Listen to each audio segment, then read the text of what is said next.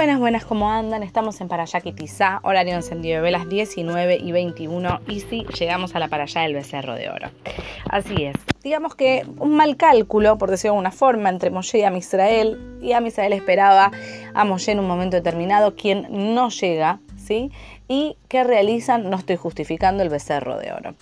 Yo diría que esto nos pasa muchísimas veces en nuestras vidas. A veces metemos la pata, no digo como el cerro de oro, pero metemos la pata y otras nos cuesta mucho el momento de la espera.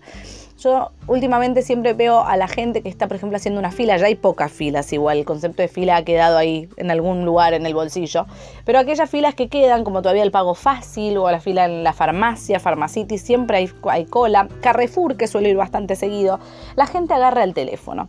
¿Por qué? Porque no estamos acostumbrados a la espera, vivimos en un, en un mundo tan eh, dinámico, a veces para algo, digamos, de forma positiva, otras de forma negativa, que no estamos acostumbrados a la espera, nos sentimos incómodos en la espera y más cuando algo que deseamos está por llegar. Vieron que esa última hora siempre suele ser una especie de chicle con la cual pareciera que no pasa nunca y en realidad el tiempo pasa de la misma forma que venía pasando hasta el momento, pero la ansiedad nos juega una mala pasada y hace que muchas veces metamos la pata, porque por atolondrados, y otras que esa espera sea totalmente tediosa, cuando tendría que ser una espera deseosa y productiva, digamos, cuando uno aguarda algo que realmente, como en este caso, Besat le va a cambiar la vida, ¿sí? Así que bueno, nada, una pequeña reflexión. Bueno, Hashem se predispone a destruir a Israel después de semejante aberración. ¿Y quién intercede por nosotros? Por supuesto Moshe, quien le dice a Hashem que si realmente no, si no nos perdona, que lo borre del libro que ha escrito. Así que esto por un lado, ya vamos a retomar ahí un segundo. Hashem nos perdona, está bien, pero también nos aclara que vamos a, digamos, a, sentir estos efectos, digamos, de esta decisión por varias generaciones, ¿sí? Bueno, por otro lado, Moshe prepara un nuevo juego de tablas, sube a Arsinai nuevamente, donde se reescribe el pacto en estas segundas tablas y finalmente vuelve a bajar. ¿Se acuerdan cómo era la historia, no es cierto? Moshe baja con las primeras tablas, ve el becerro, rompe las tablas. Uno dice, wow, qué enojado, rompió las tablas. No, no rompe las tablas porque estaba enojado, sino porque tengamos, eh, pensémoslo de esta forma, cuando tenemos un contrato, ¿sí? Cuando hay algo escrito, hay algo firmado, hay algo, ya está, digamos, hay un contrato.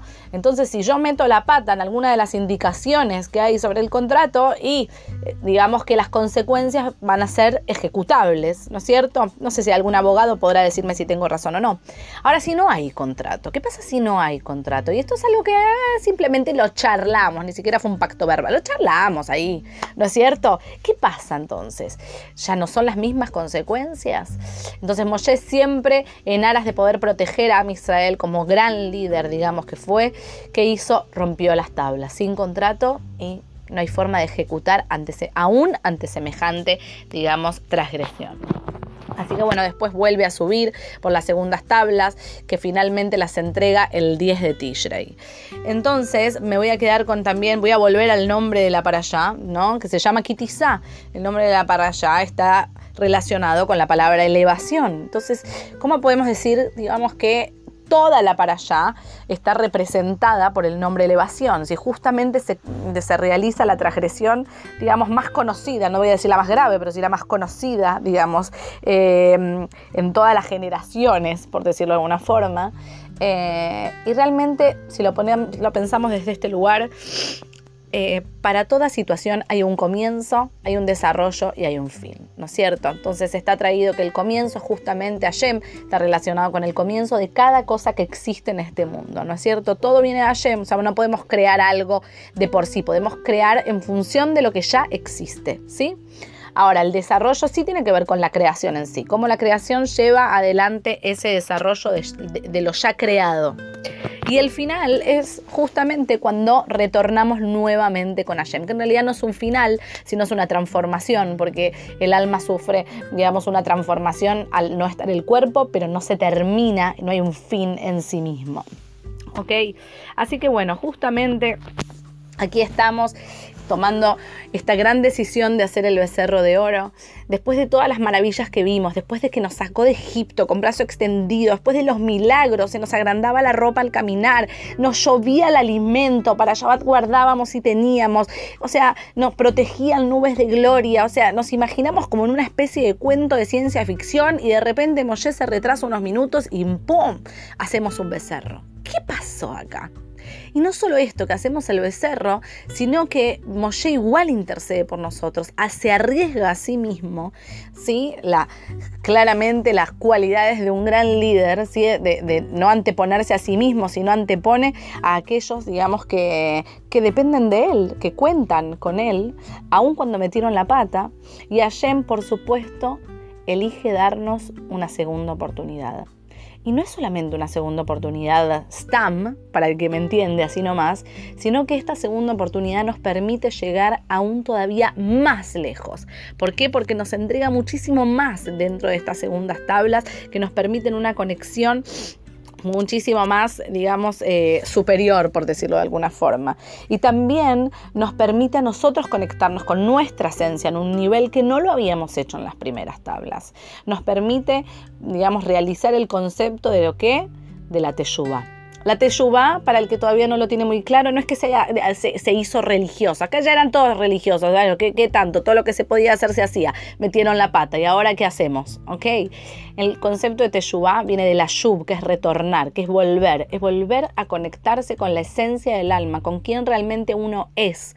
Que uno no es las metidas de patas simplemente, o no es las acciones de bondad. Uno es en esencia una neyamá, un alma pura, conectada con Hashem, ¿sí? que no se define únicamente por las acciones que hace, ¿sí? que por supuesto eso es lo que expresa, pero que nos da Hashem constantemente la posibilidad de reconectarnos con esta alma pura que tenemos y poder tomar noción nuevamente de la presencia de Hashem en nuestras vidas.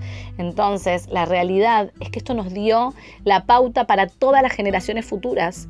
No es que uno tiene que meter la pata para llegar más lejos, porque pareciera que estoy diciendo eso, sino que cuando metemos la pata, cuando tenemos una situación donde realmente nos encontramos como ni siquiera sabemos cómo llegamos ahí, ¿no es cierto? bueno, Hashem nos va a dar una segunda oportunidad. Yo tengo que aprender a reconectarme conmigo, con mi esencia, con quién soy yo, más allá de mis decisiones malas o buenas, ¿sí? Apegarme mejor a las buenas y saber de que Hashem me va a volver a dar una oportunidad. A veces no es en la misma, no es en el mismo camino, pero sí que voy a tener otra oportunidad, digamos, renovada, ¿sí? En mi vida para poder proyectar, digamos, hacia adelante. Entonces, lejos de ser una para allá donde nos quedemos únicamente con el concepto del becerro de oro, quedémonos con el potencial de aún en un descenso, la capacidad que tenemos de volver a ascender con muchísima más fuerza. Así que les deseo Shabbat Shalom. Nos encontramos la semana que viene. Chau, chau.